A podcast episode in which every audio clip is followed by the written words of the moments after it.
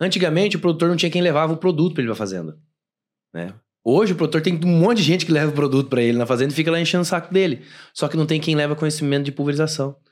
Quem Legal. traz, exemplo, dúvidas pra ele, tipo, resposta pra ele sobre o que ele tá passando em pulverização. Então o setor começou a crescer. Eu acredito que o maior, a maior dificuldade hoje é a pessoa entender que ela tem que se protagonizar dentro da vida dela para ela querer buscar mais conhecimento, para ela querer se desenvolver, para ela sair da zona de conforto dela e ir lá e se alimentar daquilo. E querer participar de algum evento como a escola, a imersão Escola do Agro que nós fizemos aqui em Maracaju. Então nós estamos aqui junto para construir esse ambiente. Então a Escola do Agro, a imersão, a primeira coisa que eu vi quando nós começamos a desenhar aquele dia, aquele domingo que a gente sentou, batendo um papo é o quê? Ambiente de segurança para as pessoas poderem aprender e serem impactadas com o conhecimento do agronegócio. Então isso é de extrema importância.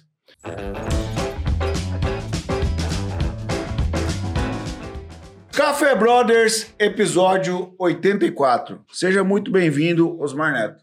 Mais uma vez, obrigado. Então, mais, mais uma vez, né? Um Então, episódio aí. parece que eu acabei de te ver. Então, cara, eu sabe o que é o pior? Demitiram o Álvaro, cara, e agora colocaram ela do meu lado aqui. Você viu? Seja muito bem-vinda, Marcela, no Café Brothers, agora como uma sister, né? Eu acho que ela que manda mesmo na parada. Eu quero saber. Marcela, cadê o sobrenome? Faltou ser. ser- Marcela Biden, não é? Chegou a baixar minha pressão, velho. Ai, gente! Gente, esse é o motivo que eu fui e voltei. Mo- Maravilhoso estar aqui sentado do lado de vocês, aprendendo. E mais que isso, que honra sentar na cadeira do Álvaro, hein? Você viu É que verdade. massa, né, cara? É. 2.500 reais custou essa cadeira. Paguei no Pix. Seja muito bem-vindo de novo e você também parece que eu acabei de te ver. Cara, eu queria falar uma coisa. Você poderia, pelo menos, ter deixado eu tomar banho nessa uma semana, né? Então, cara. Pra vir aqui, é porque verdade. como você pode ver, eu nem trocar de roupa eu não troquei. Inclusive, Verdade. você está fedorento. É porque eu acabei de sair da primeira imersão Escola do Ar. Ô, tinta! Boa! Então você que está assistindo o Café Brothers, aqui no meu canto aqui, ó, vai ter um QR Code que é de uma das duas associações que nós apoiamos aqui em Maracaju. A AMAR, que é a associação que cuida de crianças com autismo, e a MAPEC, que cuida de pessoas com câncer. Então, se você tem o coração solidário, mira o celular aqui no QR Code e se você não tem, tá na hora de ser solidário. É a hora é agora. Valeu? E, Netão, o que, que o pessoal tem que fazer aí? Seguir a gente aonde? No YouTube, se inscreve lá no nosso canal. Toda semana sai um, um episódio top demais, que vai fazer toda a diferença na sua vida. No Spotify, você pode, além de ouvir, você pode ver o nosso podcast lá. É Facebook, Instagram, ca- siga lá, Café Brothers 4, F-O-R, TikTok e Deezer. Tudo isso aí. Caraca. E aí, Tamioso? Quem que são os patrocinadores? Celerium Telecomunicações, a internet mais rápida com pensamento. Se você trazer um brother aqui na Celerium e ele né, assinar a Celerium, ele ganha 50% de desconto. Então, no episódio 84, nós estamos aqui com o Alex Espíndola, o Galdério, aí da, do TikTok, do Instagram, você já deve ter visto ele por aí. Ele é engenheiro agrônomo, formado na FAEF, de, da cidade de Garça, São Paulo. Ele também é técnico agrícola. Se você também já foi um agricolino, um abraço para você. Ele é o idealizador da operação Pega no Meu Bico. Se você não sabe, pesquisa lá também, você vai saber. Não é sacanagem, é muito legal. Eu essa- se você não sabe, pega no meu Pega bico. meu bico. Ele é sócio fundador da Agro SPI. Seja muito bem-vindo no Café Brothers, meu amigo Alex Pina Galdério. Vamos começar com gratidão, né? Gratidão a todos, gratidão Xandó por me convidar para vir aqui. A presença de todos, Neto, nosso diretor, Mar. Como é que é o apelido que eles chamam você mesmo? Ah, o nome dele, Tamioso. Eu achei que era um apelido. Não? Não, eu tava pensando como que é o meu apelido também agora. que você eu achei, eu achei que era um azul. Eu entrei num loop, É, velho. o Ah, apelido achei dele é o mesmo de se seguir. É, é, tá- é Tamioso, né? É, não é, É, o meu último nome. É o último nome. É, o primeiro é Thiago. Thiago Tamioso. É meu xará aqui. Entendi. Queria agradecer a todos. Estamos indo uma semana muito produtiva aqui em Maracaju. Para mim, uma semana extremamente. Vamos falar de realizações, né? Nós estamos construindo, eu, Xandó e mais outras pessoas, uma experiência magnífica para o agronegócio. E não é a primeira vez que eu venho no podcast, acho que deve ser a segunda vez. Mas para mim é tudo novo. Eu tenho uma certa dificuldade, às vezes, também com câmeras e com microfones, né? Apesar de não parecer nas mídias sociais, mas a gente sempre treina muito para poder estar aqui e compartilhar o máximo de informação com vocês nesse tempo que a gente vai passar, um pouco da minha vida pessoal e um pouco da minha vida profissional também. Maravilha, cara. Eu queria começar esse podcast. Por que Galdério, cara? Por que, Galdério? Essa Porque você não é gaúcho, mano. Opa, pera lá, calma aí, que lá no fundo nós temos um pouquinho de uma vaneira, de um vaneirão, de um acordeon aqui, né? Um bar, né? Tem um sanguinho ali, né? Não é simplesmente só essa cara branca aqui, tudo que, que vocês estão vendo. O Galdério, eu falo que nada acontece por causa de um motivo só, né? Na vida a gente tem várias coisas que vão dando, vamos falar assim, gatilhos pra gente querer criar ou construir alguma coisa. Então, eu tive algumas pessoas que eu conhecia ao longo da vida que acabaram criando algum nome, alguma coisa, registraram, tipo, Vovô Chopão, que é de um, de um, um- um amigo que a gente tem ali da onde eu fui criado, até a questão de irmã, outras coisas do tipo assim, né? São nomes que as pessoas acabam chamando as outras e acabam se identificando, chamando ela por esse nome. E quando eu comecei, tem mais ou menos aí uns seis anos nós estamos com o projeto da AgroSPI, quando eu comecei a AgroSPI, a AgroSPI, a ideia ali no segundo ano era construir um e-commerce do agronegócio. A gente acabou acelerando isso, colocando um fomento de startup. E eu queria construir algo com informação, né? Alguma coisa que levasse informação na internet. Porque, exemplo, você vai comprar um trem no Mercado Livre naquela época, uns quatro anos atrás, você pegava, só tinha aquele negócio que você queria. Você vai comprar caneta, tá? Mas cadê a descrição dessa caneta? O que essa caneta faz? Para que ela serve? Que problema que ela resolve? E não tinha isso. Então, e eu, né, por não gostar muito de ler na época, hoje eu sou um leitor assíduo, mas na época eu não gostava muito de ler. Eu falei, pô, poderia, poderia ter vídeo, né? Explicando o que, que um adjuvante faz, o que, que um bico faz, o que, que determinadas coisas fazem no agronegócio. E o agronegócio em si não gostava muito de internet há quatro anos atrás. O agronegócio ele se popularizou na internet depois do Covid. Então eu acabei vendo uma oportunidade de, pô, eu tenho essa vergonha de falar na câmera, eu tenho essa vergonha de me expor ali, de comunicar alguma coisa. Será que se eu começar a chamar, falar Galdério, chamar a galera de Galdério, eu não vou quebrar essa vergonha, não vou conseguir começar um vídeo mais, né, com mais energia e tudo. E deu certo. Vocês vêem um vídeo meu, meu primeiro vídeo que eu gravei, eu olhava pra câmera assim, eu travava. Eu não- ia pra frente nem pra trás. Então o Galdério serviu meio que pra desprender e pra construir uma imagem também diferente. Meu nome é Alex Espíndola, né? Então, Alex Espíndola já não é um nome fácil de você falar e lembrar. Então, a ideia do Galdério também era trazer essa naturalidade. E por que Galdério? É, eu sou de uma colônia de alemães, no interior de São Paulo. Fui criado lá, ali próximo a Maracaí, São José das Laranjeiras. A gente tem, teve uma cooperativa muito forte lá, que depois acabou entrando, né, terminando aí por, por falência. Mas é, a colônia, a colônia alemã ainda, ela está lá, ela persiste lá, e a cultura alemã ainda está lá. E tem muita, né, vamos falar assim, muita cultura rio-grandense no meio dessa cultura alemã.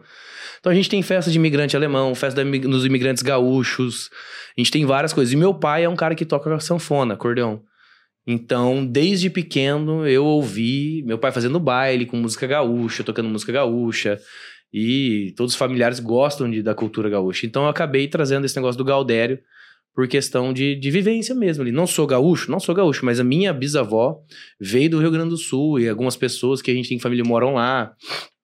Então, acaba que o Galdério veio por causa disso, entendeu? Pô, legal, cara, que massa. E eu tô curioso pra perguntar pra ele, também, que história é essa de pega no meu bico? Não. É, não, eu, eu agora eu vou falar pra você. Eu não tô curioso, tão curioso assim, pra saber. Mas agora eu tô curioso porque o Xandói está tão curioso. assim, é, é- Porque é, assim- é melhor você explicar porque a Sim, coisa tá é. complicada. É porque assim, o, o, o nós, eh, nós que somos do agro, é, tudo era muito técnico, tudo era muito, sabe, tinha uma nomenclatura, era tudo baseado no manual. Então, para você falar de, de coisas, principalmente da mecanização agrícola, era tipo assim, era meio espada, sabe? Era comprido e chato. Era um negócio assim, para você pegar e comunicar, assim, não existia alguns termos, cara.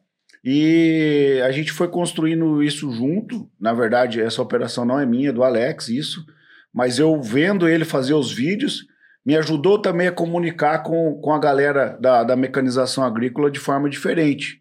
Entendeu? De forma que é o dia a dia do operador que está ali. E, e, é, eu queria que ele falasse dessa sacada e o que é essa operação pega no meu bico. Tá.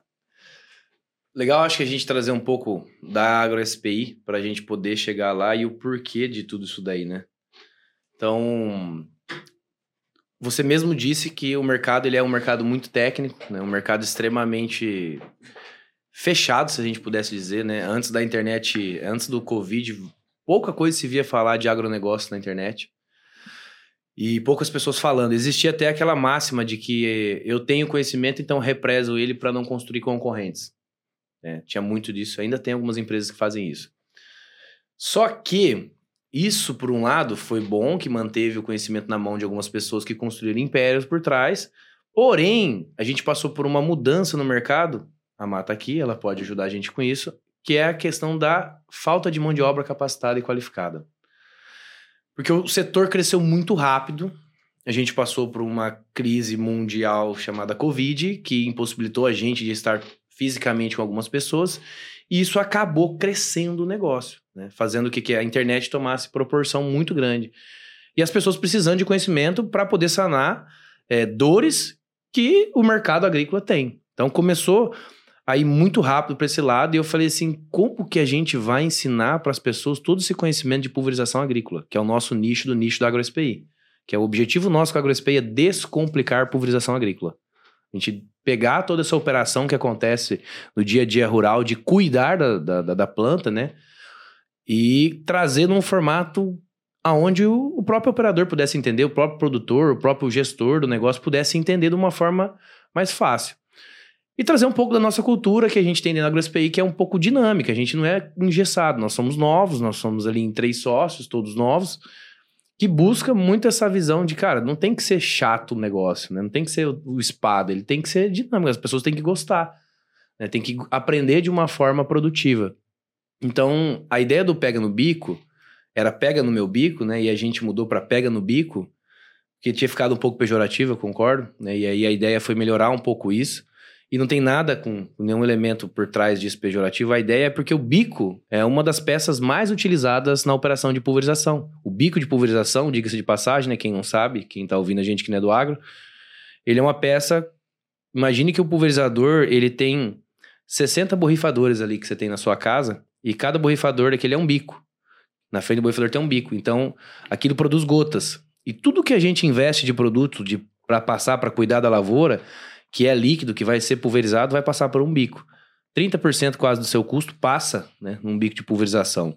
Então pega no bico porque grande parte das pessoas que estão dentro da operação vão pegar no bico do pulverizador mais de uma vez por dia. Se não pegar ali 60 vezes, né? Porque tem 60 bicos, às vezes até máquinas com 200 bicos a gente tem hoje.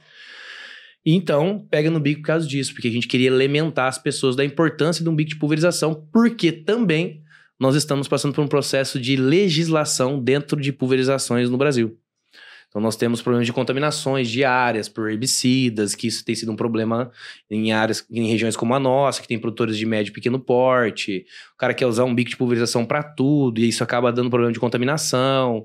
Então, a ideia do bico é que, sim, se entenda que o bico ele tem responsabilidades dentro da sua operação e ele pode te dar prejuízo demais ou um, um lucro. Então, por isso que a gente acabou colocando pega no bico. E também porque a gente comercializa bicos de pulverização, né, com a nossa marca, tudo voltado ao entendimento do operador. Então, um bico para inseticida e fungicida e um bico para herbicida, que é um dos nossos produtos que a gente tem aí no nosso portfólio. Ficou claro para você, Tiago Tomioso? Muitíssimo. E eu achei essa cara do nome muito legal. Na realidade, é, só soa pejorativo porque hoje a nossa comunidade é, mundial tá bem doída com qualquer coisa. Porque, para mim, isso é engraçado. É verdade. e chama atenção, né? Claro. Verdade. Não, é muito criativo. Ele falou não só a questão de, de- do, do operador entender, mas você não tem noção do quanto as pessoas interagem lá dentro, cara. É algo assim absurdamente criativo, cara. Vale a pena. Marcelo, você que é do mundo aí da, da go- governança administrativa e entende Cara, do que explicar business. isso aí pra mim. Como é que é? sei o que essa palavra significa, Sou eu nem eu? sabia. Eu Parabéns, mesmo, inclusive. Obrigada, obrigada. Vamos lá, deixa eu me ajeitar. Não, pelo que eu tô conhecendo dela, é, é isso, né, cara? Governo vem de quem se governa, e quem governa a si mesmo governa outras coisas, né? Então, eu. Cara, ficou Viu? muito complicado. Eu, até, eu- até o pega no bico eu tava entendendo. Agora. Você pode me explicar, por favor, o que, que é? Qual que é a palavra? Go- a palavra governo vem de quem se Não, não, governa. não. O antes Ah. que você usou governança, o quê? Governança corporativa? Isso, governança corporativa. Ah. Ah, é, é porque eu tô. Eu, eu, ando com jeito inteligente, não tem como você ficar burro, né, cara? É, eu acho que esse, Eu me esse sinto tempo burro, nos Estados Unidos não fez bem pra mim.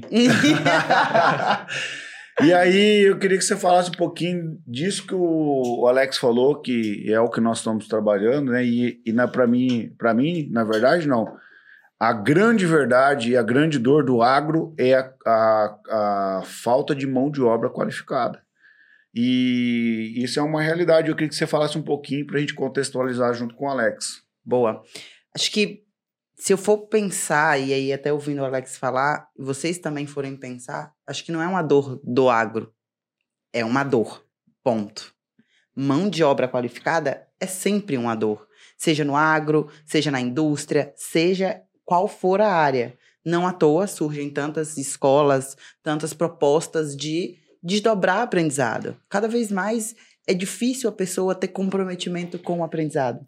Por mais que a gente traga teorias como lifelong learning, que você está ali pensando o tempo inteiro, viver aprendendo todo o tempo, todo, todo o tempo extraindo aprendizado, hum, a maioria das vezes as pessoas não têm essa consciência. E aí, isso gera claramente essa falta de mão de obra. Tenho vivido cada vez mais aí o mundo do agro, estando próxima do mundo do agro, e de fato tem uma barreira ainda que aí acho que você pode até pegar esse gancho e trazer a tua visão também, Alex, que é além de tudo de não ter a mão de obra qualificada, a gente também tem um ponto de interesse das pessoas em se qualificarem, né? O, o, o ponto de vista das pessoas de estou naquele ambiente, como eu posso dar o próximo passo?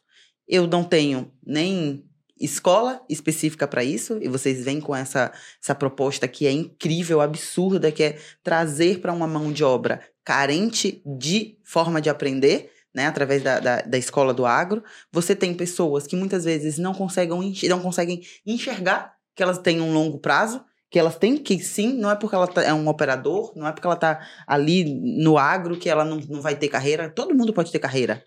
Entender que você pode ter uma carreira independente de onde você está é extremamente importante. E aí você junta esses dois fatores, um problema certo.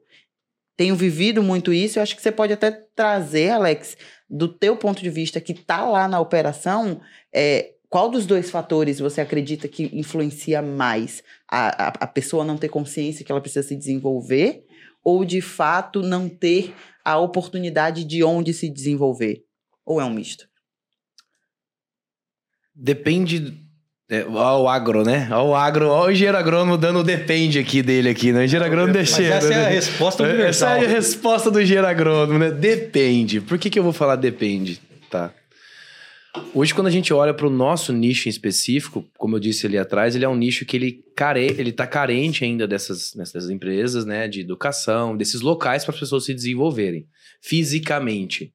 Porém, a internet ela traz um vasto conhecimento, às vezes não nichado exatamente em agricultura, mas com um pouco de, de, de protagonismo, que daí entra o ponto. Um pouco de protagonismo. Você pode buscar esse conhecimento em outros locais, que não é agronegócio, e aplicar no agro, que foi o que eu fiz. Né? E que a gente faz lá no AgroSPI. Então, eu acredito que o maior, a maior dificuldade hoje é a pessoa entender que ela tem que se protagonizar dentro da vida dela para ela querer buscar mais conhecimento, para ela querer se desenvolver, para ela sair da zona de conforto dela e ir lá e se alimentar daquilo. E querer participar de algum evento como a escola, a imersão Escola do Agro que nós fizemos aqui em Maracaju, ou qualquer outro evento, como eu fiz quando eu fui para o G4 Educação lá em São Paulo. né? Então, eu acho que é querer. Né? Tem gente que quer? Tem gente que quer, mas como tem gente também aí, eu falo que é Pareto, né? Pareto é o quê? É o 80-20, né? Então, eu falo assim que 80% das pessoas estão vivendo por osmose. E 20% tá realmente tomando protagonismo da coisa e tá indo atrás, fazendo, aprendendo e querendo investir pensando a longo prazo. Faz Oh. sentido? Claro, Galdério. Mas é o seguinte, a forma de você ensinar esse dinamismo, você acha que quebrou barreiras dentro do agro? Você acha que atrai mais as pessoas? Você acha que tornou mais a- a- atrativo aprender? Ou o método tradicional que havia se ensinado é o que funciona? O que você pensa? Não existe nenhum dos dois ser certo ou errado. Eu acredito que o método tradicional está tanto tempo aí e nos fez chegar até aqui. Então a gente também não pode desconsiderar ele. E ele estuda e comprova muita coisa que a gente traz para uma metodologia dinâmica que a gente aplica hoje. Então, exemplo, um pesquisador, um professor, como vários amigos que eu tenho no nicho de pulverização, que são pessoas que transmitem conhecimento e criam soluções. Eles são responsáveis por estudar coisas que a gente, como AgroSPI toca hoje o negócio, não consegue fazer. Nós estamos aqui pegando esse conhecimento deles e aplicando no campo junto com o operador. Elementando o operador através de di- dinâmicas desse formato que a gente tem, de como que ele pode aprender de uma forma mais fácil. Entendeu? E é por isso que eu acredito que um une o outro.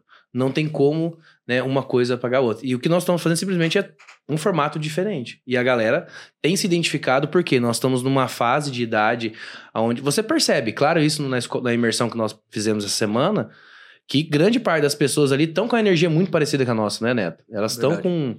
Eh, Deu até uma divisão ali bem legal de pessoas que estão com objetivos parecidos, elas estão com energias parecidas. Pode ter um, às vezes, que fica um pouco mais de lado quando fala da questão da, da brincadeira, da gincana, da competição que a gente faz, né? O que, que é isso? Que o Xandó tem feito falar da dinâmica, né? Nós pegamos processos que acontecem dentro da operação de pulverização, como limpeza descontaminação do tanque, calibração da máquina, a própria operação em si, preparo de calda, paramentação de EPI, e trouxemos uma ferramenta de recursos humanos, a MA pode trazer pra você, que é o Team Build, né? Que é uma dinâmica que você coloca ali e você pode executar isso em times. Então, nós pegamos isso e construímos isso ali. A galera às vezes fica um pouco no começo meio assim, ah, não vou competir, ah, isso é meio, né? Dentro da própria AgroSPI, nós tivemos que derrubar barreiras para fazer a gincana, que foi o começo da Operação Pega no Bico há um ano atrás. Isso já foi um negócio assim. Quando eu trouxe a ideia a primeira vez, todo mundo. Ah, não, isso não vai ser legal. Não, o produtor não vai ver isso com bons olhos. Né? eu tive, assim, situações onde até parceiros comerciais não toparam ir na primeira coisa, porque acharam que o cliente não ia gostar de, dele estar ali. Só que daí a gente foi construindo, a gente foi mostrando, direcionando, explicando e mostrando que, cara, realmente é um negócio que é pra gente descontrair mesmo, só que com a responsabilidade que o agronegócio traz por trás. E deu super certo, o negócio assim, nós vendíamos no mesmo mês, de um ano antes, 300 bicos de pulverização nesse mesmo mês. Um mês, né, num ano depois, com a gincana executada, a gente saiu de lá e vendeu 2 mil bicos. E assim, nós comercializamos com foco na satisfação do cliente. Então você vai ligar lá, Tamil, vai falar assim, ó, eu quero comprar um kit de bico de pulverização. Eu vou perguntar para você, o que, que você está fazendo hoje? O que, que você não gosta do que você está fazendo hoje? O que, que você acha que ficaria melhor? O que, que você já leu, já estudou relacionado à pulverização? O que, que a gente pode levar de novo para você? Ó, o que a gente tem é assim, assim, assim. Vamos testar aí com água, vamos ver como é que vai ficar? Você vai pagar depois que você falar, eu quero. O adjuvante, a gente também comercializa adjuvantes, né? Que são. Aí entra a parte da química do negócio, que é a, a mais complexa de todas. A gente construiu um laboratório específico para cauda mesmo, para estudar cauda e situações de campo ali, de, de, de reações químicas e problemas e adjuvantes.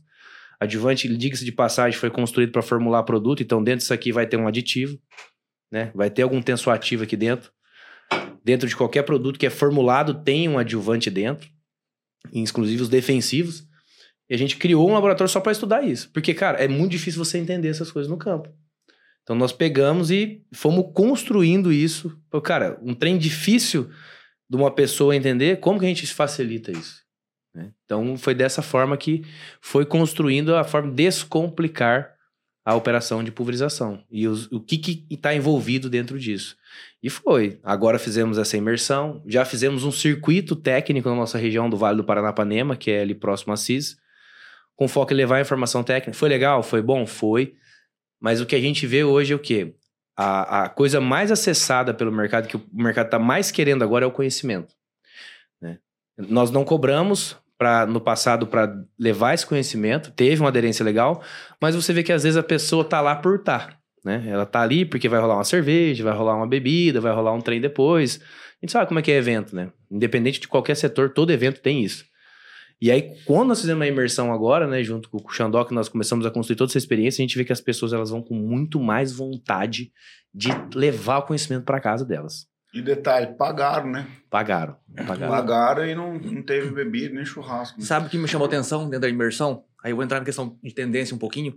É que eu não. Eu já trabalhei no agronegócio há muitos anos. Eu não lembro de ter visto um evento com tantas pessoas jovens. Com 17, 18 anos. E por que, que eu falo isso? 10 anos atrás, você ia pro campo e quem estava lá presente? Era o operador de 40, 50 anos. E esse cara tá operando ainda. Só que acontece, a tecnologia tá tão, tá tão alta, essa questão de, de rodízio, rotação de, de, de tecnologia, que as pessoas não estão acompanhando, nem mesmo os mentores. Então, assim, dentro do agro, se você analisar quem que é que, que, que move o agro hoje, são pessoas que migraram do sul para cá. E foi subindo. Essas pessoas estão ficando velhas, são pessoas que são tradicionais, têm uma cultura enraizada. E isso aos poucos está sendo mudado. Tá vindo a sucessão familiar, tá vindo a questão dos filhos tomarem conta do negócio. E aí sim tá abrindo parte para a tecnologia. E é, e é isso que o problema tá crescendo. Tem um problema tão grande, por quê? Porque, de acordo com a, a Embrapa, até 2030, a produção brasileira vai aumentar em 40%. Em, em produção. Em área, de 15% a 20%. Então você imagina o tanto de mão de obra que o agro brasileiro vai necessitar. Exatamente. Tiago, você que é o cara da, do high-tech aí, que, que acompanha bem a- a- o desenvolvimento, e agora o seu pai também é produtor rural. É, que faz um compilado aí, o que, que você acha da, da tecnologia com a agricultura aí? Você acha que vai, vai parar? Você acha que não vai parar? Cara, que... eu acho que como tudo, tu- tudo no mundo que rola hoje, é, dentro do agro, a partir do momento que virou-se a chave, o crescimento é exponencial. É um caminho sem volta. Você não, como eu tinha falado antes, você não desatira uma flecha. Uma flecha atirada, ela vai seguir o seu curso. Então, assim, o que eu vejo hoje é que vocês e outras pessoas que estão trabalhando nesse desenvolvimento do, da- do ensino, né, de, de trazer informação, é vocês que vão definir a direção da flecha.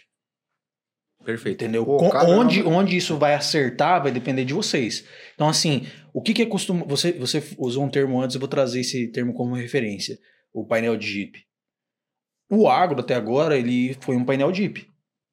Entendeu? Era um trator que qualquer pessoa consertava, era um problema no meio do mato que qualquer pessoa consertava sem nenhum tipo de informação. Quer dizer, o cara passou por aquela situação duas, três vezes, ele é especialista naquilo. Então o, o trator parou lá no meio da, da, da lavoura, o cara tinha as ferramentinhas dele ali, ele mesmo resolvia. Um alicate, um arame. É, tipo um estilo MacGy- MacGyver, né? Um chiclete e duas latinhas de Coca-Cola fazer uma bomba.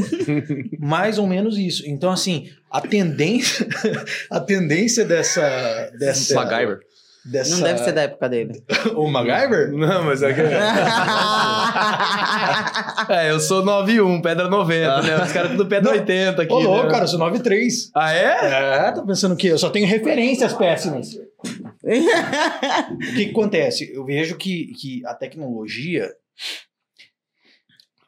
ela não é difícil.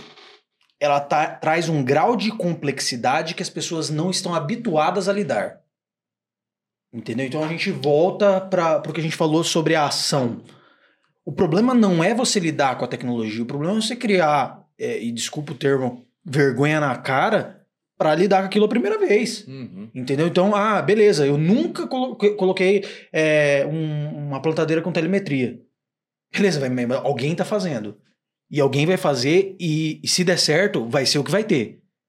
Aí você decide, você quer ser o último ou o primeiro da fila. Exatamente. Então, assim, é, é, juntando essas duas coisas, o que, que eu vejo? Eu vejo que é um caminho sem volta, né? A tecnologia ela vai entrar no agro pelo bem ou pelo mal. E o que, que eu quero dizer pelo, pelo bem e pelo mal?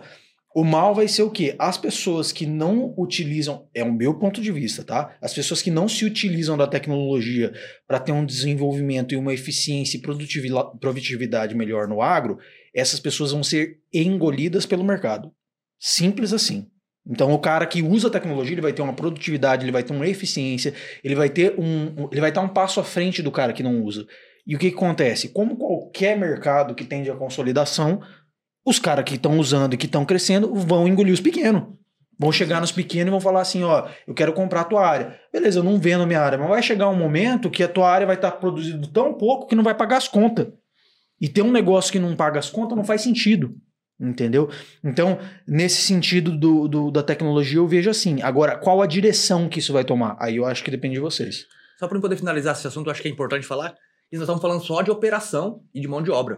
A gente não está falando nem de dados ainda no agro. que Não tem. Você imagina o tanto de coisa que tem para crescer o agro ainda. Questão de dados, questão de, de, de análise. Não existe ainda. O resto, varejo, tudo já tem métricas, growth, tem retração, N coisas. No agro não existe ainda. É, mas, mas é porque, na realidade, se você parar pra analisar, se a gente volta pro painel de Jeep, como que você mensura? Não o painel de Jeep ele só te dá uma coisa: velocidade. Então, beleza, estamos produzindo. Ah, estamos produzindo é, 80 sacos por hectare, 70 sacos por hectare. Tá, mas quais são as variáveis que influem nessa produção? É ali que tá a, a- a mordida do negócio. Entendeu? Então, assim, e a tecnologia dentro do agro, ela vem justamente para trazer essas informações. Eu acredito assim, Tiago, que a única linguagem que o produtor rural ele acredita é você dizer dessa forma: a tecnologia vai fazer você ganhar mais dinheiro. Vamos, vamos comprar. vamos comprar. Vai, mais- vai me dar mais dinheiro, mas aonde que vai me dar mais dinheiro? Aqui, aqui, aqui. Então tá aqui, ó. Tá aqui o dinheiro. Vamos investir dinheiro para ganhar mais dinheiro. É assim que os caras entendem. Então você tentar inventar a roda de novo ou o fogo, o produtor rural, eles. Porque o produtor rural pensa um povo que já foi enganado pro produtor rural, cara. Porque, tipo assim, é, é muita coisa que depende. Aí o cara vai lá e vende qualquer, qualquer coisa. Entendeu? Mas se não der certo, é porque o que Por- dependia não deu certo. É porque assim, o Galdeiro sabe disso aí, que o cara vende o produto pro produtor rural, passa isso aqui, aí o cara vai lá e passa, não deu resultado. Mas você passou que hora? Passei de manhã, mas não era pra passar de manhã, era pra passar de meio-dia. Você não sabia disso, Você não sabia disso? Puxa, ah, beleza. Aí você vai e passa de meio-dia. Eu compro o mesmo produto, passa de meio-dia. Ó, não deu resultado. Mas você passou que hora? Passei meio-dia. Ah, mas choveu antes ou choveu depois? Choveu depois, tinha que ter chovido antes. Então, tipo assim, o produtor rural. não é assim, É, os caras, os caras sempre têm uma desculpa. O produtor fica meio se sentindo, sabe, ele, ele demora pra confiar. Mas não é desculpa não, Xandó. Hum. Porque, que nem você falou, o, o- o bom uso dessa tecno- tecnologia faz ele ter lucro. O mau uso dessa te- tecnologia faz ele perder dinheiro. Exatamente. E é o que acontece muito isso aí. E aí, o que que acontece? Falando em tecnologia, daí eu quero passar para outro assunto aqui com o Galdério, é que toda tecnologia no agro ela tem sua resistência. Até que ela se prove ao contrário. Piloto automático era um troço papião preguiçoso. Como assim o operador não vai pegar no volante? Tá bobo? O cara vai ficar o dia inteiro fazendo o quê? Tomando tereré? Aí, quando eles observaram que a plataforma ficava o tempo todo cheia, falou, cara, isso aqui é bom, hein, cara? O quê? A máquina tá rendendo mais. Então, piloto automático é bom. Aí, então, até os caras mais chucro, mais grosso, eles, eles podem ser tudo, menos burro. Entendeu? Então, se o negócio tá dando dinheiro e dá certo, aí eles validam. É que eu falo assim, né? Meio metro vezes 60 dá 30, né? Já é uma plataforma praticamente, né? Não, é uma plataforma, né? Galera, é o seguinte, só pra gente mudar um pouquinho e avançar, porque esse, é, é, cara, a gente pode falar sobre isso durante horas, mas, cara, quando que começou o Galdero nas redes sociais, que foi virando, assim, é, um growth um dia após o outro ali, ao ponto de você ter ali mais de 30 mil seguidores lá no TikTok? Eu vou falar pra você que no começo não tinha estrutura. Então, como eu, gostei, sempre gostava muito de ir em feiras internacionais de mecanização, eu sou apaixonado por mecanização agrícola. Isso mexeu com graxa, mexeu com ferramenta, mexe com o meu coração. E aí eu peguei e comecei a, a estudar mais esse setor, a olhar mais para isso. E desde o início, quando comecei a trabalhar, a estudar, eu sempre olhei mais para a parte de mecanização do que para a parte comercial em si e tal. Meu pai é um cara que, além de produtor rural, também é comercial. Então isso influenciou muito, né? Porém, eu olhava e falava, cara, já conheço o setor comercial, né? De estágios. Meu pai sempre me pediu para fazer estágio, sempre me direcionou para estágios bons, Mato Grosso, outros lugares. Eu falei, eu quero ver um pouco da mecanização. Porque há seis anos atrás, a conversa era muito assim: a mão de obra é barata, um operador é barato. Não é caro você ter uma pessoa dentro da fazenda para fazer alguma coisa. Não era. E hoje não é mais assim. Só que eu peguei essa transição. E antes de viver essa transição aqui no Brasil, eu fui para os Estados Unidos. Fiquei um ano lá, trabalhando numa fazenda, em, um- em, em, em- Indiana, né? Do lado de Illinois. E de lá eu voltei e falei, cara, eu quero conhecer um lugar que seja parecido com o Brasil, mas que esteja com mão de obra maior que o Brasil tem hoje. Isso há seis anos atrás era o Paraguai. Por que o Paraguai? Porque o Paraguai, ele foi praticamente agricultado por brasileiros, né? Então hoje você tem bastante brasiguais lá dentro que foram colonizar o país. E os brasiguais têm propriedades, mas os- você não tem brasiguais para trabalhar. E a galera que é paraguaia, diga-se de passagem, ainda tá começando a entender que o mercado agro lá é um negócio que vai Fluir. sabe, fluir e tal, e ver eu tenho que entrar nisso e pá. E também. Então eu via que, pô, o cara não tinha gente pra tocar um pulverizador. O cara não tinha gente pra tocar uma plantadeira. E é a família que toca o negócio. é Sempre o filho, o pai, tio, tio, primo, traz gente, não sei o quê. E isso faz o quê? O cara ter um baita de um trator, o cara ter um baita de um pulverizador, o cara querer fazer ter mais rendimento operacional, pensando em mais retorno. Então foi praticamente isso que eu olhando ali, vivendo, eu falei, cara, o Brasil vai chegar nesse ponto. Né? E o Brasil vai precisar de conhecimento de mecanização para poder escalar e trazer retorno em cima da operação.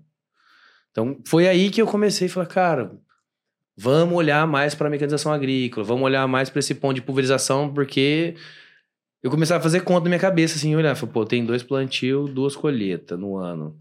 E pulverização tem várias. Então, onde vai dar pepino primeiro? Vai ser em pulverização. E foi dito feito, é o que a gente está vivendo hoje. E, e diga-se de passagem, quando envolve química, fica muito mais difícil, né? Então, por isso que eu fui caminhando por esse caminho dos, dos bicos, né? Dos, dos advantes, das pulverizações, desse negócio, sabe? Foi E aí, praticamente... de- dentro das redes sociais, eu lembro que o primeiro vídeo que eu vi teu lá foi, sei lá, na Farmers Progress, né? É, Farm Show. E o que acontece? Você falou disso é interessante. Gravar o conteúdo, eu gravava às vezes assim um vídeo de 10 minutos de alguma coisa, ou eu lutando e jogava na mídia. E não dava muita visualização. Nem eu fui pro Farm Progress Show primeira vez, que eu conhecia já por causa que eu tinha morado nos Estados Unidos. Aí começava a ir sempre em feira, porque eu falava, cara, em feira eu tenho a oportunidade de conhecer pessoas que, que trazem conhecimento para mim. Aí, exemplo, simpósios de pulverização, Sintag, Sindag, que são bem nichados para pulverização, workshops de, de, de pulverização. Eu lembro que eu fui no primeiro, primeiro simpósio internacional de tecnologia de aplicação no Brasil, tinha lá quase 200 pessoas, que foi em Campo Grande até. Depois, no segundo que eu fui, que a cada dois anos, já tinha quase 600 pessoas. Então o negócio foi crescendo muito rápido, porque antigamente o produtor não tinha quem levava o produto para ele pra fazenda. Né? Hoje o produtor tem um monte de gente que leva o produto para ele na fazenda e fica lá enchendo o saco dele. Só que não tem quem leva conhecimento de pulverização. Quem Legal. traz, exemplo, dúvidas para ele, tipo, resposta para ele sobre o que ele tá passando em pulverização. Então o setor começou a crescer e eu comecei a compartilhar, compartilhar, compartilhar, compartilhar, compartilhar, só que sem direcionamento. Quando eu comecei a estudar um pouco mais de gestão, comecei a estudar um pouco mais de marketing, eu vi que eu precisava nichar a ferramenta, o público, a persona, tudo certinho. Só que sem nenhum plano. O que, que eu falei? Pô, se eu tô jogando tudo direto, eu vou começar a fazer, direcionar esse conteúdo, pegar esses conteúdos de dois anos atrás, que eu fui lá, na exemplo, em Hannover, na Alemanha, né? Que eu fui na feira na Agritec, que é a maior feira agrícola do mundo de mecanização agrícola. E lá eu gravei várias coisas. Eu falei, em vez de eu deixar esses vídeos no Instagram de cinco minutos que eu coloquei, tipo assim, pá, larga lá. Eu vou cortar em vídeos de um minuto e vou colocar uma musiquinha atrás. E aí isso vai ser o meu topo de funil pro meu projeto para daqui um ano, dois anos, que é o quê? O conhecimento. Focar no cara de pulverização, no operador de pulverização. A gente chama de God lá na AgroSPI. O que, que é God? Gerente, operador e dono. As três pessoas que influenciam dentro de uma operação de pulverização diretamente. As três pessoas podem ser só uma que toca os três negócios. Às vezes o produtor faz isso. Então, a minha ideia era o quê? Acertar a maior quantidade de pessoas que podem ser possíveis gods em um ano com esses vídeos pequenos de TikTok. Eu, eu observei também que o TikTok era um, uma ferramenta muito utilizada pelos operadores por ser fácil. Ah, mas por quê? Porque você não tem que fazer cadastro. Fazer cadastro é uma coisa que incomoda as pessoas, principalmente quem tá no agronegócio. Pô, tem gente que não gosta de, de nem de, de ter mapeamento da área porque acredita que isso pode prejudicar ele no futuro. Então o cara é muito mais fácil fazer. Eu quero aquele aplicativo pretinho que eu aperto, sai musiquinha e vidinha. Cara, que sacada, velho. Esse negócio de não fazer o cadastro é um negócio que eu nunca tinha pensado, pô. Mas é uma puta encheção de saco, mano. Cara, Outro dia a que gente sacada, tava, velho. tava fazendo um formulário, na, na dúvida ali, apoiando, como é que vai fazer o formulário. E aí, eu, né, a pessoa tá ali o tempo inteiro, não, vamos usar uma plataforma de cadastro de eventos, muito simples, todo mundo usa, pelo amor de Deus. Aí fui lá, criei o evento, tudo bonitinho, e mandei. Aí falou, não vai dar certo. Eu falei, por que, que não vai dar certo? Baita plataforma, que, que, que, qual o problema? Você vai conseguir metrificar, tem dados, tem tudo. Ele, tem que fazer cadastro. Eu Falei, nossa. Cara. Sabe por quê? Porque a própria pessoa começou. Ih, eu não lembro o meu e-mail. Ih, eu não lembro a senha que eu cadastrei. Ih, eu não. Cara, que sacada foda, velho. Osmar tava lá no, O- no, no- no backstage aí da, da imersão, ele viu tudo isso aí de perto. Detalhe, Marcelo. Neto, lógico, não sabia meu nome, mas assim, ó, assina pra mim aí. Às vezes o cara não sabia escrever, irmão. Nossa. Você entendeu? E, e esse, querendo não, infelizmente, ainda faz parte do, da história, do, sei lá, da, Não, não É nem faz parte, talvez, quem sabe, seja a maioria. você entendeu? Então, assim, Eu não você tenho esses Não, dados, não, né? não sei se eu você- mesmo, eu mesmo, eu fui, eu digo que eu fui analfa- analfabeto funcional até eu começar a ler há três anos atrás. Porque eu não conseguia pegar e escrever eu, minhas redação de. Eu não estudei numa escola particular. Porque quando eu fui fazer. Tipo, eu estudei numa universidade particular. Porque quando eu fui fazer numa pública, foi vexame, né? Por que você veio gastar dinheiro fazer vestibular aqui, cara? Vai estudar de novo. Não, e Eu- assim, a gente tava lá nas, nas turmas lá, cara, nive- quando você vai fazer o nivelamento da turma, cara, eu pergunto se tem operador que não sabe ler, cara. E daí, tipo assim, eu fico, eu falo, gente, por favor, se você não sabe ler, pode bem. falar. Tamo porque a aqui. gente precisa entender quem vocês são para entregar o melhor conteúdo para vocês. Então, tipo assim, você tá com gente lá que é o proprietário formado na Exalc, dentro da sua turma, e você tá com o cara que, tipo assim, ele, ele, não, ele só entende as figuras da máquina. E não discriminando, Xandão, mas você olha, olha o nível de tecnologia que as máquinas estão chegando, cara. Como, Não, é, como com é que essa certeza, pessoa ela vai conseguir operar de uma maneira eficaz e eficiente uma máquina dessa? E aí- Jamais. Exatamente. E o desafio nosso lá dentro é ensinar, você entendeu? Ensinar todo mundo numa linguagem que o cara entende. Então, assim, esses vídeos, inclusive até que a gente ah, tá tentando achar um DJ lá para fazer uns, umas, uns Paranauê, por quê? Porque a gente tá entendendo esse mundo operacional para levar conhecimento para eles, tá, meus, na linguagem deles. Acho que essa, a gente tá falando muito de mão de obra, né? Qual a dificuldade de mão de obra? Mas para mim o principal que a gente tá trabalhando aqui é a cultura. Cultura. Qual a cultura que vocês estão criando? A cultura de você se desenvolver, a cultura da responsabilidade, de você se comprometer a estudar, de você se comprometer que eu preciso me desenvolver.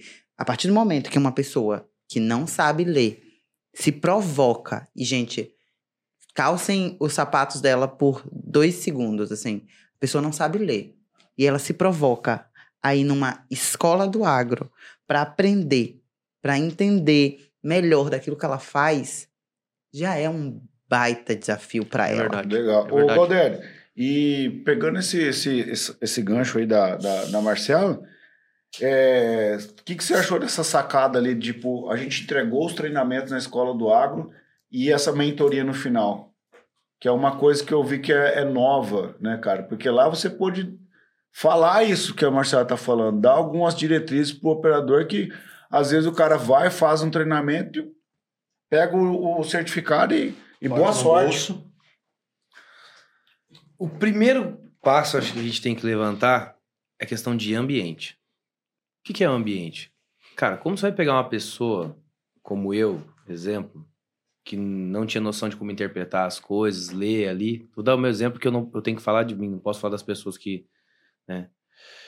Como que você vai me colocar do lado de um monte de pessoas que é muito mais, né, um nível muito mais acima que eu, e eu tendo essa dificuldade, vai querer que eu aprenda a ler ali do lado. Eu não vou conseguir aprender, eu vou me sentir fora, né? Porque eu não tô num ambiente considerado. Ah, Mas beleza, eu tenho treinamento para conseguir pa- superar isso como pessoa, tudo bem. Mas grande parte das pessoas não tem. Então, a, a primeira coisa que eu vejo é o quê? Nós estamos construindo um ambiente de conforto para as pessoas poderem aprender e elas assumirem, cara. Eu não, não sei isso. Tudo bem, aqui não vai ter problema nenhum. Ninguém vai ficar te zoando, ninguém vai ficar te falando nada, porque a gente também não sabe um monte de coisa e provavelmente pessoas sabem muito mais que nós aí nesse setor. Então nós estamos aqui junto para construir esse ambiente. Então a escola do agro, a imersão, a primeira coisa que eu vi quando nós começamos a desenhar aquele dia, aquele domingo que a gente sentou, batendo um papo é o quê? Ambiente de segurança para as pessoas poderem aprender e serem impactadas com o conhecimento do agronegócio. Então isso é de extrema importância. E é o que eu vivi ali, né? Ambiente. Então, ambiente estando controlado, ele estando bom, as pessoas vão se sentir à vontade. E às vezes as pessoas, nós podemos até num, num futuro construir até às vezes um curso específico para essa parte de leitura, para essa parte de, cara, para quem quiser, né, para quem tiver dificuldade de ser mais ainda mais direcionado para isso. Porque eu acredito muito. As pessoas às vezes elas não vão atrás da- do conhecimento porque às vezes elas não têm tempo, porque elas estão atarefadas, porque elas têm objetivo, e, e- mas elas querem. Elas querem participar daquilo, elas querem sair daquele dia a dia de, de, de desafios que ela tem dentro da operação ali, dentro do agronegócio, e buscar algo diferente. Só que às vezes elas também não têm tempo para sair daqui e ir lá para São Paulo. Às vezes elas também não têm tempo para sair daqui e tal. E o que a gente está fazendo é permitir que isso aconteça. É isso que a gente está fazendo. Puxa vida, que legal. Galder, outra coisa, é, como, como lidar com hate? Você já, já teve alguém que foi lá no seu vídeo e falou, cara, que cara babaca, mano, não sabe nem o que tá falando. Vem pegar no meu bico aqui, né? É, Boa sacada, né, Damião? né?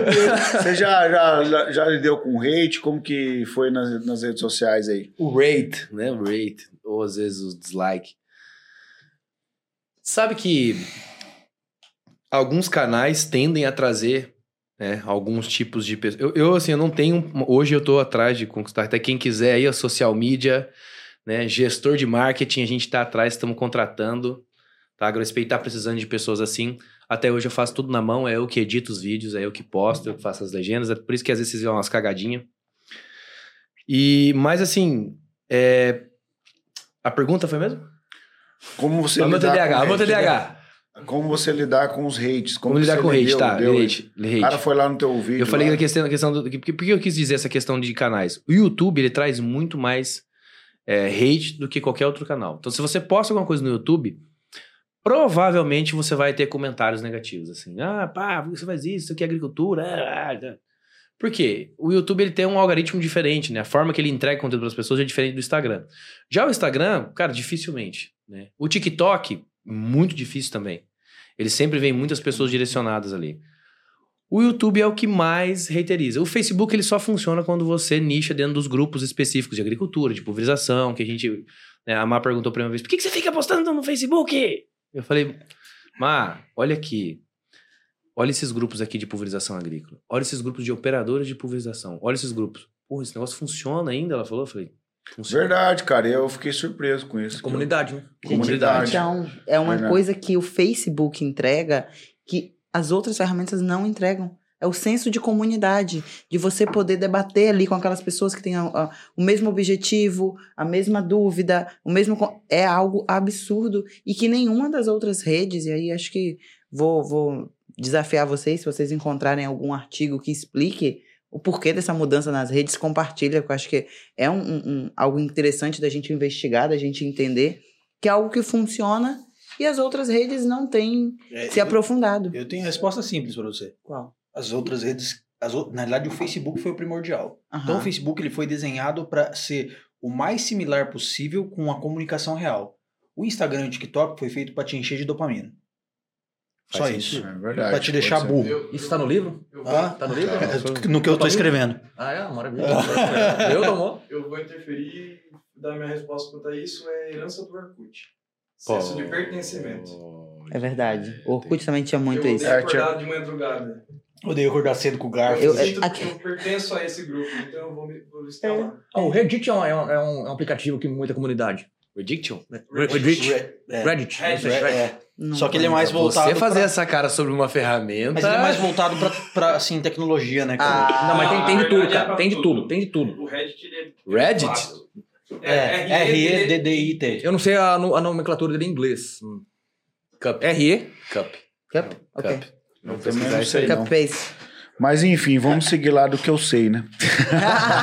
Brincadeira. O- Eu quero fazer uma pergunta, aproveitar que nós estamos Claro. Se você tem a solução, mas eu quero saber assim, porque quem vai ouvir isso aqui às vezes são agricultores, próprios alunos seus.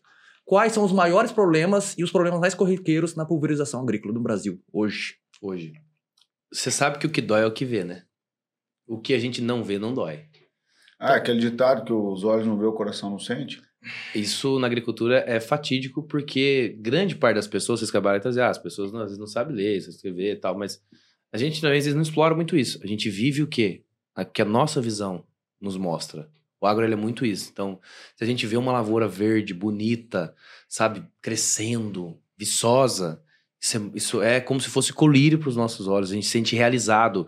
Você pegar de uma terra que mal está preparada, você ir lá, plantar, cuidar e fazer aquele negócio, colher, produzir, gerar riqueza, é de extrema importância e satisfação para quem está dentro do agro. As pessoas são apaixonadas por produzir.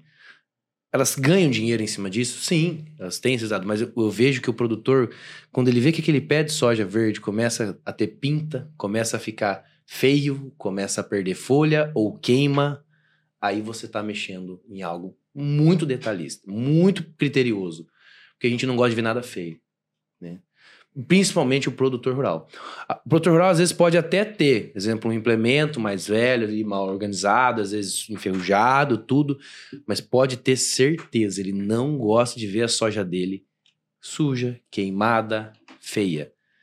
Então, um dos maiores problemas que a gente vê hoje, e principalmente agora nessa nossa geração né, que a gente está vivendo, que eu, eu, eu vejo alguns pesquisadores falar isso, meu pai também fala que os 91 são da geração RR, né?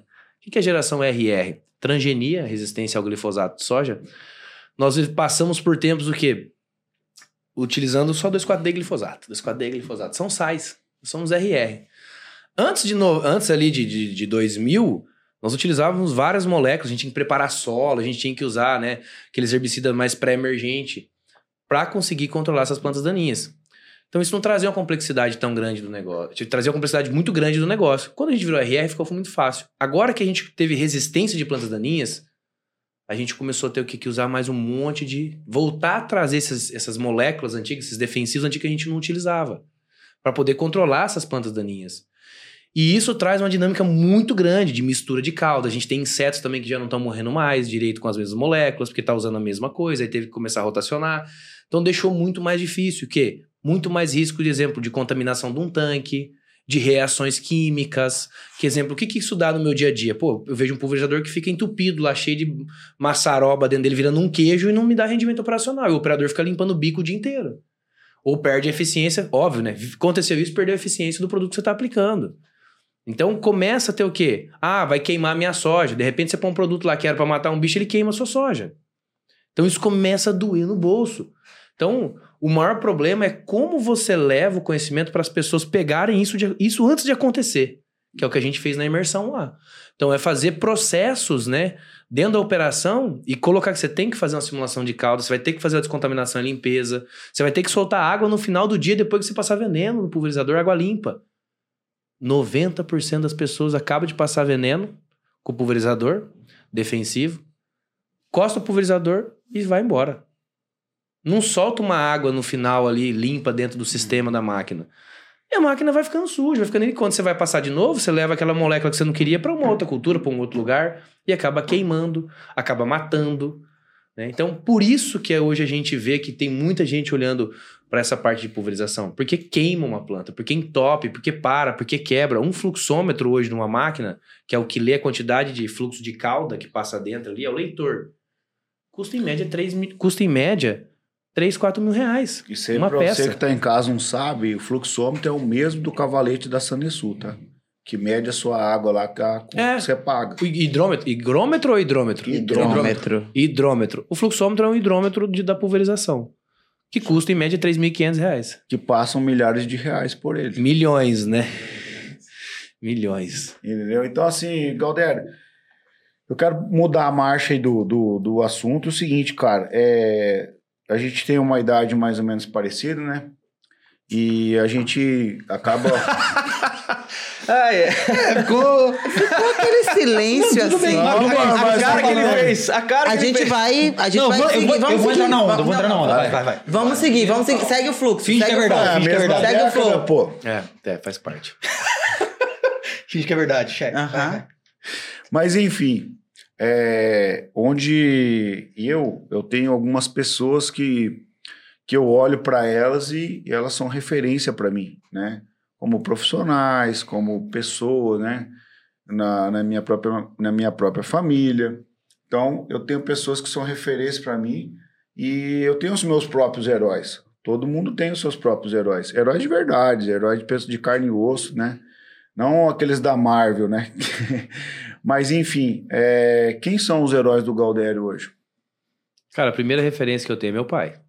Sem sombra de dúvidas. O meu pai é a minha primeira referência. Meu pai, desde novinho ali, de criança, ele sempre me colocou e me expôs ali a, a, a momentos na agricultura. Meu pai, ele, ele vendia adubo.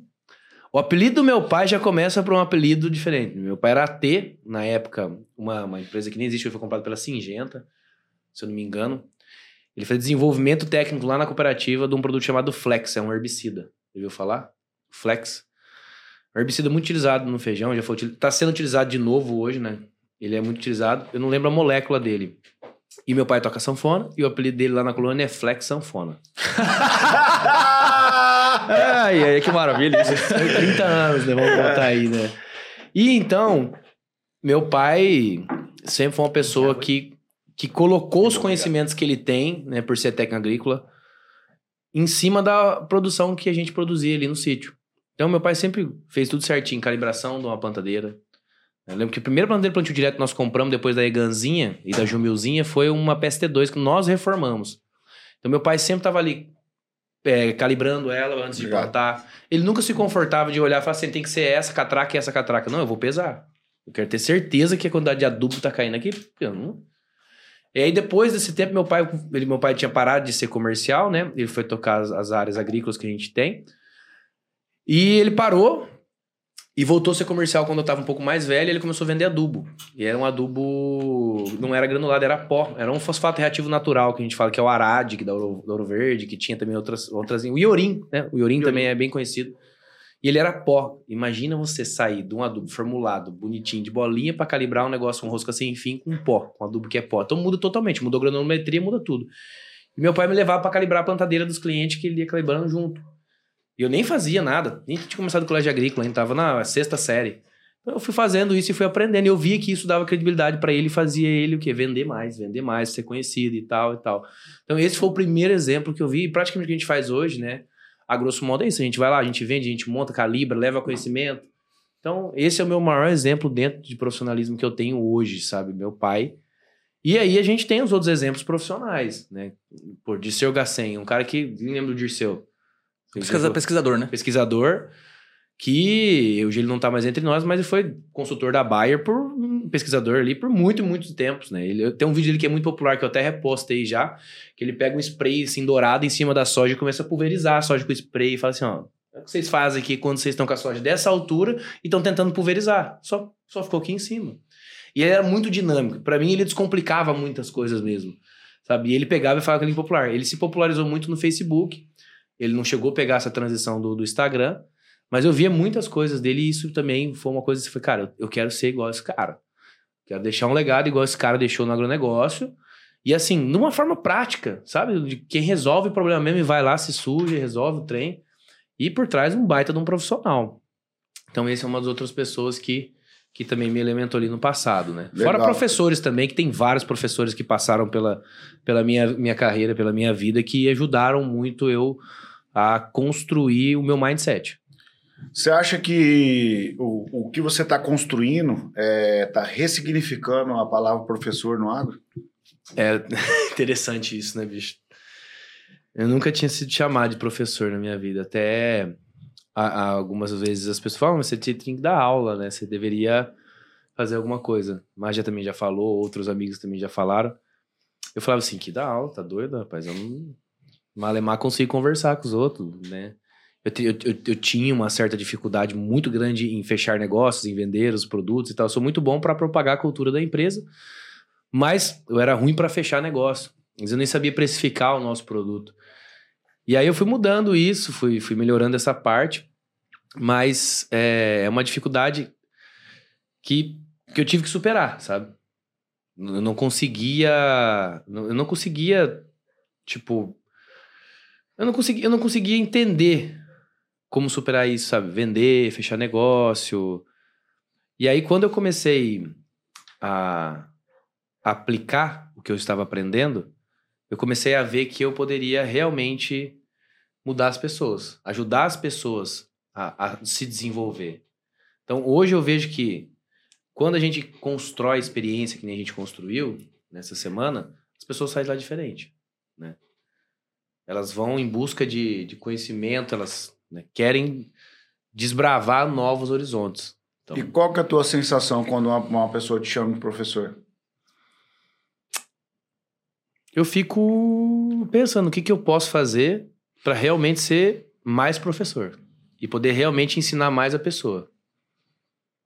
Legal, porque assim, a gente viu que, por exemplo, é, nos últimos tempos aí no Brasil, parece que ser professor é retógrado, retógrado é essa palavra? Retógrado. né? É, parece que é, é feio, né, cara? Ah, não. Você ser professor, né? E, na verdade, tudo que... Todo, todos nós aqui passamos por professores. Que E que mudaram a nossa aí? vida, né? Foram eles. Ah. Com certeza. É que normalmente a gente pensa como professor aquela pessoa que está dentro ali da, de uma sala de Instituição, aula, né? instituição, Do sistema, né? do sistema. Então, quando as pessoas que nem me chamaram de professor, as pessoas, nem- as pessoas me chamavam de Galdério porque acho que não tinha uma titulação ali. Tipo, vai chamar o quê? Ah, ser diretor, sei lá, vendedor, picareta, né? Preocupante isso, hein, gente? Não, vendedor de adjuvante no agronegócio é picareta, né? Esse, esse é o título que você tem, né? E aí, sempre estudando, né, aprendendo mais a como compartilhar o conhecimento, que as pessoas aprendam, ser chamado de professor, eu fico lisonjeado por quem chamou e agradeço do fundo do coração. E agora eu trago essa responsabilidade que vocês me chamaram de professor. Realmente, agora eu vou ter que se tornar esse professor eu vou ter que fazer jus a isso. Então, é uma responsabilidade grande que eu trago pra mim daqui pra frente. Porque eu gostei, sim. É, acredito que nem- hoje não seja esse nível, né? Preciso melhorar muito. A gente só tá aqui hoje. Eu tenho esse conhecimento por causa da AgroSPI, de quem tá por trás do negócio.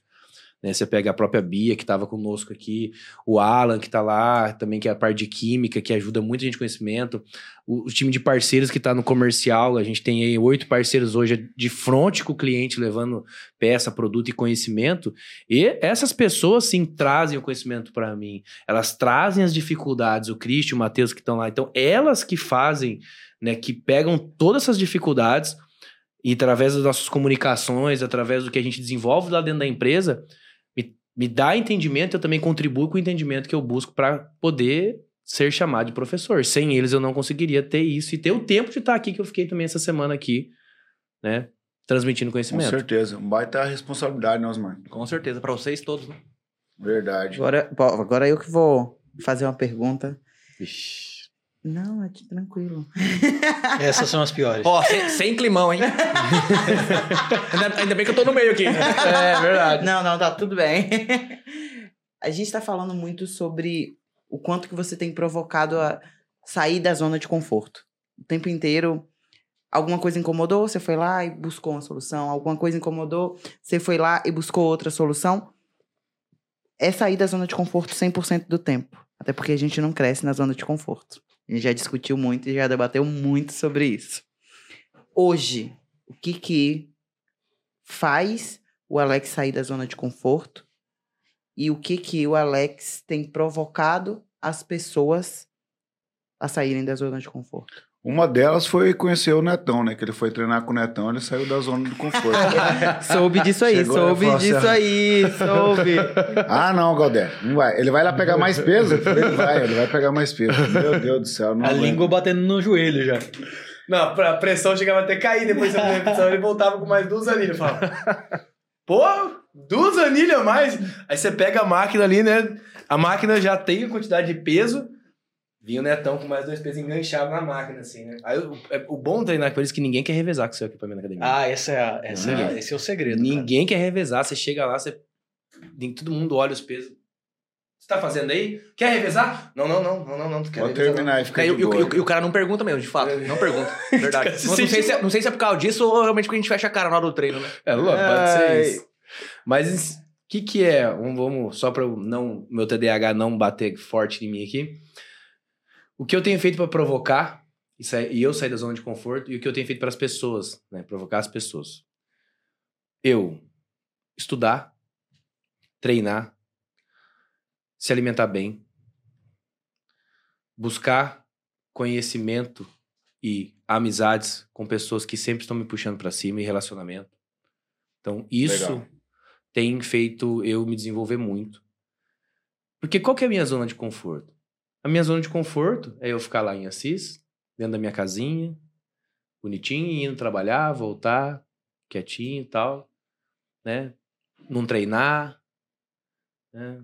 E comer, comer um hot dog todo dia à noite, pedir um lanchinho lá não sei o que lá à noite. Essa é a minha zona de conforto. né? Comer um arroz com feijão todo dia e gostoso, não caminhar, ficar dormindo até tarde. Essa é a minha zona de conforto. Agora, sair da zona de conforto pra mim totalmente é você acordar 5 horas da manhã, ir pra academia, puxar ferro, fazer cardio meia hora lendo um livro numa bike, né? Com um baita de um TDAH igual eu tenho. Então, pra eu conseguir ler e não dormir, o que, que eu tenho que fazer? Eu tenho que estar fazendo alguma coisa. então, eu tenho que estar aqui, ó, na bicicleta, ouvindo eletrônico e lendo um livro. E eu consigo me concentrar desse jeito. Aí todo mundo fala, mas você é louco. Não é impossível que você consegue Ah, fazer você consegue ler e escutar música? Consigo. Ele Eu entra no achei que era- dele lá. Eu achei que era só eu, mano. Entendeu? É uma Então, doideira, minha mulher fica louca. Minha Mas, filha, como é que mas você, você lê? consegue ler, escutar música com letra? não. Só eletrônico. né? Só Ah, melodia, né? Esse, esse é, o ponto. É Só instrumental, né? Eu Só também, eu também leio é, escutando música, mas não pode ter letra. Não pode ter letra. Se É, tiver letra, Tem a uma minha mente gruda na letra. estudar. É. Ó, é cientificamente compro- comprovado que a música clássica ela aumenta o poder de concentração para você para leitura. E Eu gosto geralmente quando tem E música clássica não é funk, tá, gente? Só pra deixar bem claro. violino e violoncelo. umas, umas, Não, porque vai que, né? Clássico, o que é clássico? Vamos Que é definir o clássico pra clássico. você pode não ser clássico. né? É igual música popular Tem brasileira. uma o que carioca, é uma quase popular? carioca do seu lado, aí você tá falando de funk, aí você vai tomar Des- uma... Desculpa, Ela vai pegar esse canivete aí. Desculpa, cara. Dá licença, desculpa. Dalter. Você imagina chegar ali, você chega na academia, vou ler um livro aqui. Creu. Creu, creu, creu, creu. Não dá, cara, não tem como. Senta, vai. Mas dá. É, pra mim, isso é sair da minha zona de conforto, tá? E dá resultado? Pô, demais. Quem me conhece há três anos atrás e me vê hoje, principalmente o time da AgroSPI, foi você que perguntou pra mim se o G4 era bom, né? Acho que foi sim. Aí eu perguntei e falei Não, pra você. Foi eu também. Foi você, né? Eu falei assim, não pergunta pra mim. Pergunta pra Beatriz. Que ela me conhece antes de entrar no G4, quando eu entrei no G4, o que eu aprendi no G4 e como eu comecei a aplicar isso, com os erros que eu tive aplicando isso, como eu tive que me, me vamos falar assim, me reformular. Porque eu falava assim, a maior dificuldade minha é o quê? Tá, eu sei. Mas o eu saber não quer dizer que eu aprendi aquilo. Eu posso saber, tipo, ah, pô, eu sei que o Xandó tem um problema assim, assim, assado, eu sei resolver. Eu sei que algo que pode resolver aquilo. Mas a sabedoria é o quê? É você, primeiro, pegar aquilo, entender aquilo, levar aquilo pra frente, aplicar aquilo na sua vida, e aí você vai conseguir resolver o problema das pessoas com aquilo. G4 é tão bom que você foi buscar alguém lá, né? Exatamente. É isso, Ai, é isso- é isso que eu ia falar. Ele não citou no, no maior ponto, né? Não citou. Galdério, é o seguinte. Ser um cara viajado, no bom sentido da palavra, né? Que já andou por alguns lugares aí, é, bem peculiares e diferentes. E você já viu algumas coisas que, por exemplo, te traz um norte, uma, uma direção diferente, num- de uma visão macro da vida. E quando você sai fora um pouco da sua realidade, você começa a vislumbrar outras coisas. Por que, que eu dei todo esse rodeio? Mas qual que é o sonho do Alex? Por que eu tô falando isso? Quando você vive, por exemplo, numa cidade igual Maracaju, você tem uma perspectiva da vida. Quando você sai fora, pode ser que isso mexa até com os seus sonhos. Entendeu? Essa é uma pergunta que cada dia eu tenho ouvido né, as pessoas falarem ao redor e também direcionarem isso pra mim. Eu sempre tive isso muito de- bem definido desde o primeiro dia que eu resolvi empreender. Até a Má perguntou pra mim uma vez, ela achou que eu ia ficar meio assim e tal, fazer um rodeio igual você fez. Eu falei, não. O meu sonho é deixar um legado no agronegócio. Esse é o meu sonho. E eu tenho cada dia lutado pra realizar ele. E vou, até o final da minha vida, fazer ele acontecer. É, E eu vejo que isso é possível pela quantidade de oportunidade que o setor traz hoje no Brasil e no mundo. Então, tudo que a gente tem vivido, tudo que a gente tem passado e todas as ações que eu tenho tomado, a forma que eu tenho saído da minha zona de conforto, como a Má perguntou, né, que eu tenho estipulado as pessoas saírem da zona de conforto dela através das dinâmicas, através das formas que a gente leva para ensinar. Isso dos projetos, como a imersão, como a própria gincana da AgroSPI, tudo isso faz parte da construção do meu sonho. Né? Do sonho não só meu, mas do sonho das pessoas que estão envolvidas, do sonho das pessoas que têm diretamente ou indiretamente contato comigo, porque eu tenho direcionado para esse caminho. Qual o que eu- nós já fizemos? Nós já fizemos bastante coisa. A gente já pensou em espantar porco, capivara, a gente espanta porco, capivara, pássaro através de algumas alguns projetos que são sementes que a gente tem construído ali dentro da AgroSPI, projetos novos. Até isso é uma coisa que a gente criou, a AgroSPI, Proteção de Ataque a Animais, é oriundo de duas pessoas aqui de Maracaju que começaram esse projeto lá atrás, que é o Vitor da VFA e o Juliano, que são pessoas que criaram a primeira fórmula ali do repelente de porco que a gente fala, e a gente foi criando base de estudo em cima disso, que isso tá, é um, uma ideia ainda que a gente começou a fazer, né? A gente já aplicou, já testou, já validou várias coisas e estamos melhorando. Mas é, tudo isso faz parte do sonho maior, que é deixar um legado no agronegócio brasileiro.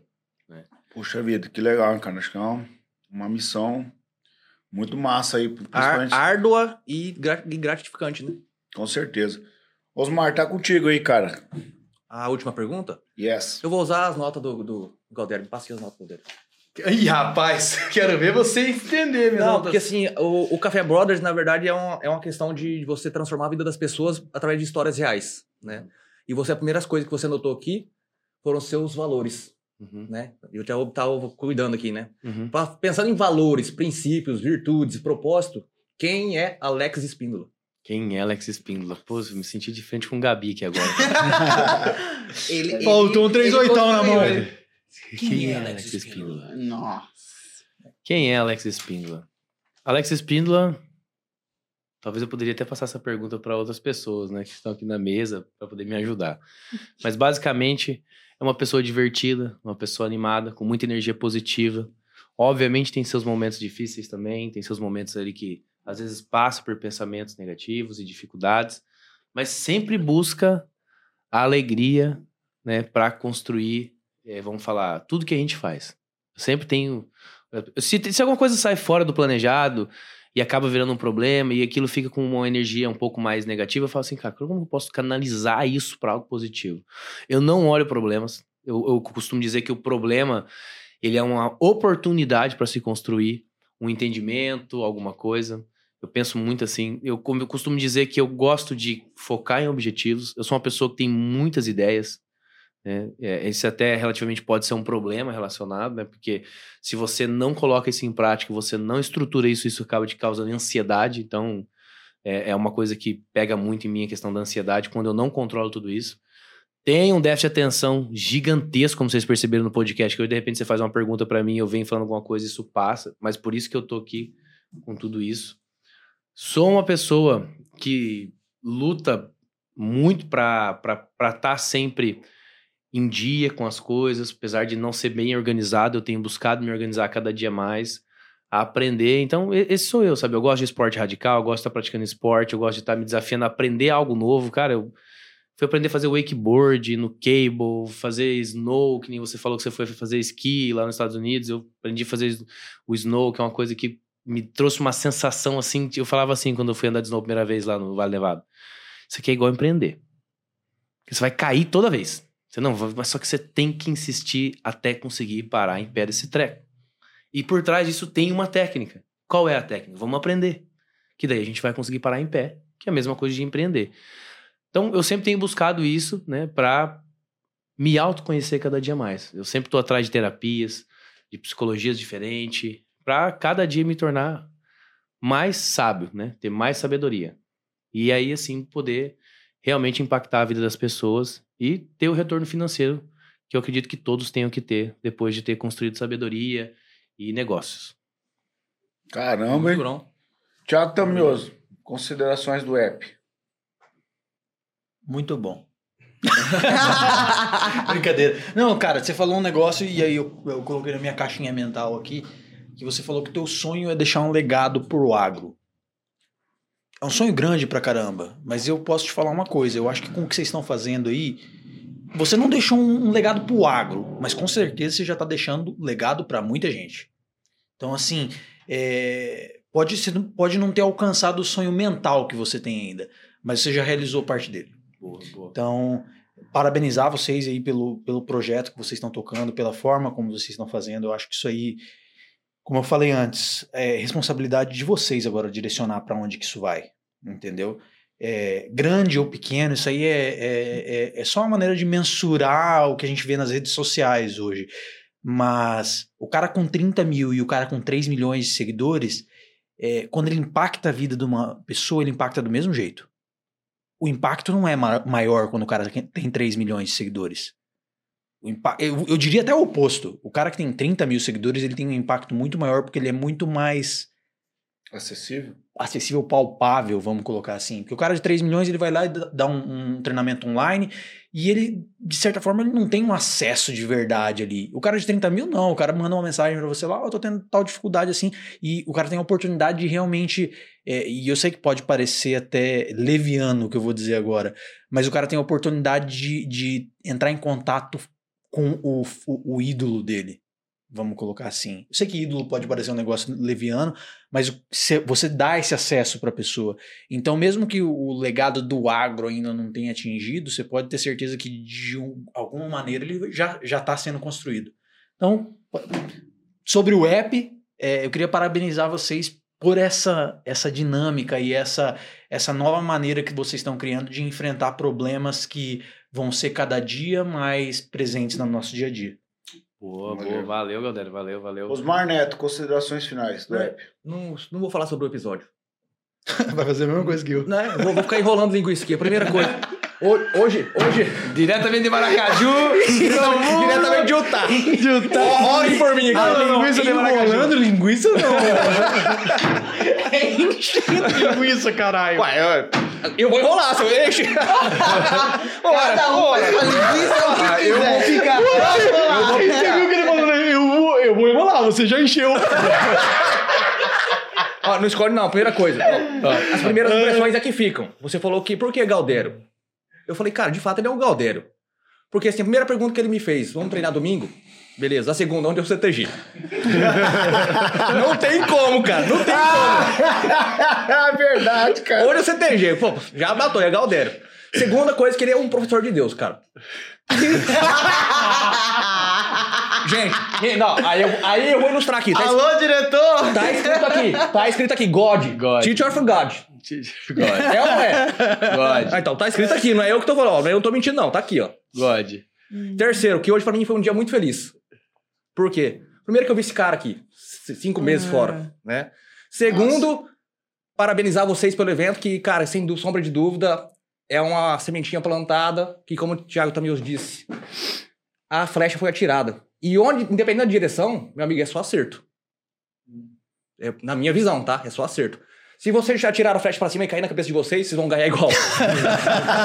vão ganhar igual. Parabéns, acho que pela, pela, pelo esforço de vocês, eu acho que tem tudo pra agregar e realmente mudar o agronegócio. E por que, que eu tô falando isso aí? Porque, querendo não, isso é um propósito do café, é transformar a vida das pessoas, né?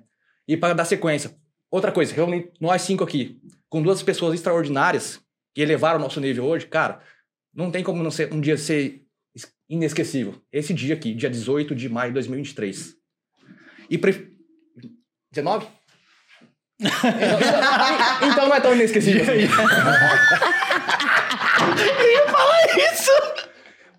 Aí, Muito bom. E só pra finalizar, ou ainda semi-finalizar, me colocaram num grupo aqui na Escola do Agro e teve um cara que comentou aqui já, e eu acho que eu vou falar, justamente por isso. Turma, aproveitar enquanto eu sou o único aluno aqui, kkkk. Gostaria de expressar minha gratidão a vocês pela semana incrível que tivemos. Foi uma experiência enriquecedora, além do conhecimento técnico, também sou grato pelo tempo e pela paciência que vocês dedicaram. Confesso a vocês que renovou minhas energias, pois eu estava muito desanimado, pensando em desistir desse ramo. Ficar preso em uma fazenda e não estar rodeado de gente que quer avançar, progre- progredir, influencia muito. Enfim, essa semana foi incrível, graças a Deus tive a oportunidade de participar da primeira imersão.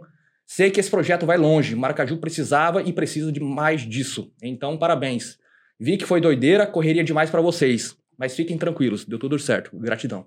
Marcha no Ah, ai, que lindo! foguete. Valeu, valeu. E agora, pra finalizar, que foi semifinal. Semi. Semi.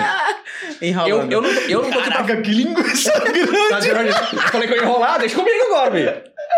E assim, eu não tô pra falar aqui o que- o que você faz, mas eu tive o privilégio de passar, bem dizer, uma semana contigo aí. Saber da sua humildade, da sua acessibilidade. Você é um cara alto astral, sempre positivo, e mesmo quando tá cansado, você não demonstra isso, cara. Então, assim, pra gente que tá do lado, não tem como você não se motivar com uma pessoa dessa.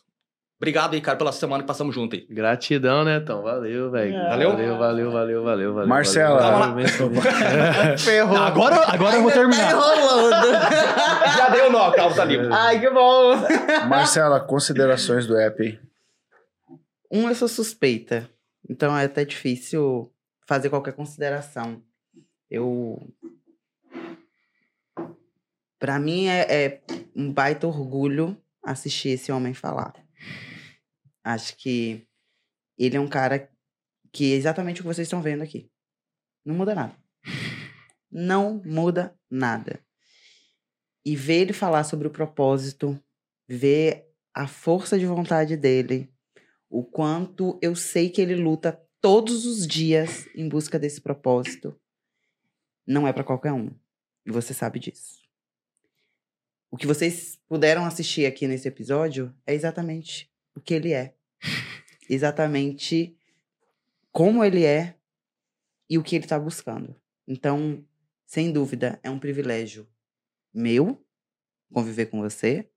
É um privilégio nosso estar aqui aprendendo, trocando todos juntos, porque isso aqui é o propósito do Café Brothers e se faz único a energia, a troca, o compartilhamento. E é um privilégio te ver falar e entender aquilo que vocês estão construindo, a mudança na cultura que vocês estão trazendo. Então, parabéns pelo episódio, parabéns pelo ambiente que vocês criaram. É um ambiente incrível para mim. Foi um prazer duas vezes sentar naquela cadeira e sentar como é, sister. e foi um prazer ver que o que vocês estão construindo é único, é incrível, que vocês vão muito longe, porque vocês têm propósito. Valeu. Gratidão. Puxa vida. Imensa. Cara, o que, que eu vou falar do Alex? né, Assa cara? linguiça agora. Uma. ah, merda, cara. Cadê eu enchi a Vocês iam outra- perder o microfone Graças a agora, Deus porque tem quase essa- que. Tem, tem esse, esse desvio que assim, a Má já fez quase eu chorar, cara. Aí eu, Não, aqui é tipo assim, é uma. É uma, uma- Como que é o nome, cara, do negócio? Montanha russa. Montanha Montanha russa de emoções. O nome daquele negócio foi ótimo. E não era uma linguiça. não era linguiça. Um enche, outro enrola, outro assa agora. Bom. Pessoal, pra mim, falar do Alex é um pouco complicado pra mim, porque todas as vezes que você tenta acessar uma pessoa que tem algum certo nível de visibilidade na rede social, é um desafio, porque tem muitas pessoas, principalmente no agro, que são muito fechadas. Na verdade, são até ríspidas na- ali no, no, no- Instagram, no TikTok. Tipo assim, quem que é você? Ah, você tem mil seguidores? Tô cagando pra você, cara. Entendeu? E quando eu mandei um direct lá pro Galder lá, pô, o cara me respondeu tal. E, pô, cara, vamos marcar uma live. Marcamos uma live, cara. Então, foi um cara extremamente acessível. E é difícil isso no agro, cara. É difícil pra caramba. Uma fazenda você só entra se você é convidado.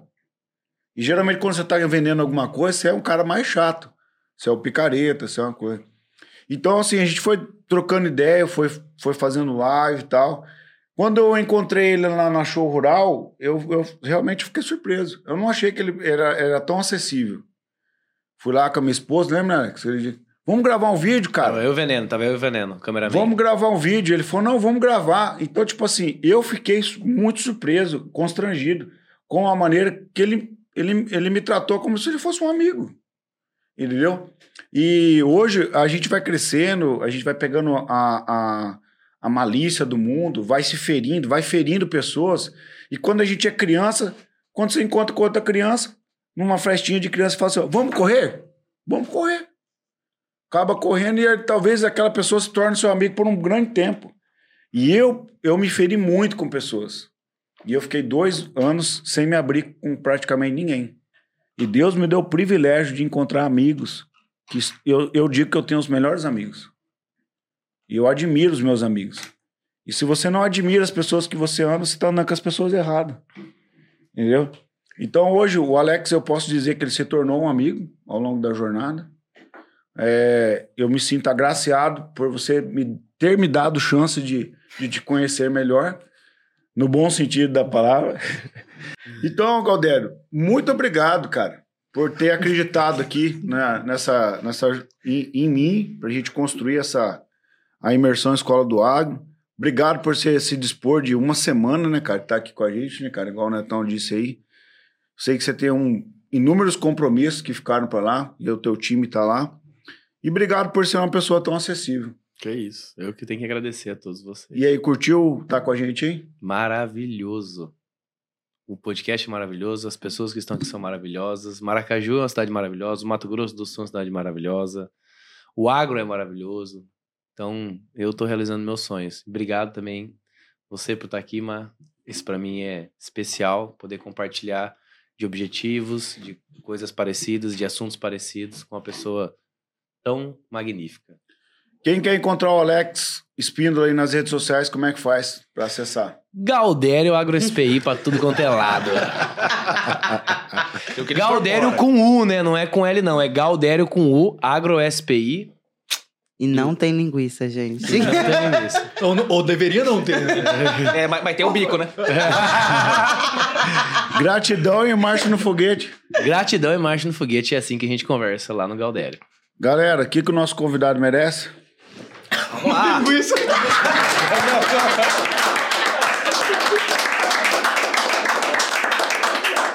Valeu, pessoal. Estamos encerrando. Você ficou até aí, comenta o que você achou do app. E se não gostou, fica de boa. Curte, compartilha. É. E se inscreve no canal.